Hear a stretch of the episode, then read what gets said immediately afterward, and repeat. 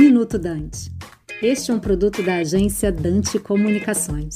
Na próxima semana, inicia-se a COP27, os debates sobre como o mundo e as organizações podem avançar nas metas de descarbonizações e demais gases poluentes. O Brasil assumiu compromissos audaciosos no passado.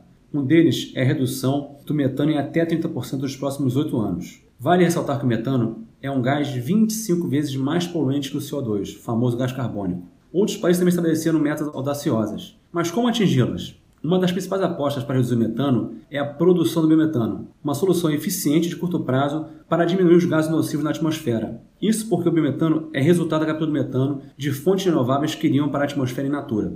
Algumas empresas estão dando um passo à frente e estão optando pelo biometano no abastecimento de suas frotas e na utilização do combustível para o processo produtivo. Vale ressaltar que hoje o biometano é produzido a partir de resíduos urbanos e aterros sanitários e do agronegócio. Além de ser considerado o biocombustível do futuro por não agredir o meio ambiente, o biometano é produzido 100% em moeda nacional, ou seja, ele não sofre com as variações do câmbio e da cotação do petróleo. Por conta disso, é a melhor opção também sob a visão econômica. Gosto de ressaltar o ciclo totalmente sustentável desse biocombustível, desde a sua produção até a eliminação dos gases na combustão. Uma solução fabricada a partir do enxumbão das cidades ou do agronegócio que já nos faz imaginar um planeta mais saudável em 2030. Por essas vantagens, no curto e no médio prazo, o biometano deve ser um dos temas mais discutidos na COP27. Aqui falou Marcel Joran, CEO da Gás Verde.